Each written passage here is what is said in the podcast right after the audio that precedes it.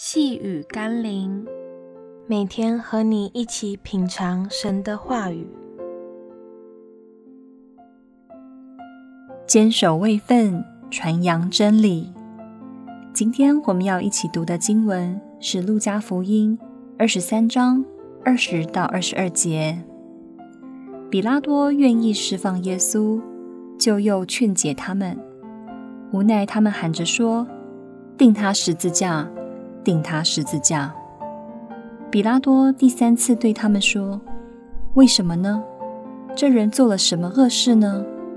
我并没有查出他什么该死的罪来，所以我要责打他，把他释放了。”一个巡抚的职责是秉公行义的治理、审断百姓。比拉多按着他的职责，查不出耶稣有任何的罪来。他当然也可以按着他的权柄释放耶稣，但他却屈服于民粹的压力，与那些泯灭良知的群众妥协，并没有坚持真理和公义。今天许多基督徒也面对同样的处境。耶稣已经把权柄交给他的门徒，要我们能在世上行公义、好怜悯。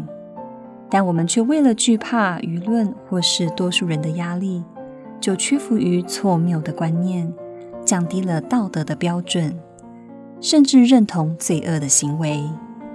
这种令主蒙羞的行径，真不配称为上帝国度的好子民，就如同比拉多真不配称为罗马的好巡抚一般。让我们一起来祷告：赐给我权柄的主。你告诉我们，奉你的名可以捆绑黑暗的权势，可以践踏撒旦。但多少时候，我们却忽视，甚至放弃了我们的权柄，认同世俗的价值观，惧怕舆论，便与罪恶妥协。求主帮助我坚定真理的信念，坚守你给我的权柄和位分。奉耶稣基督的圣名祷告，阿门。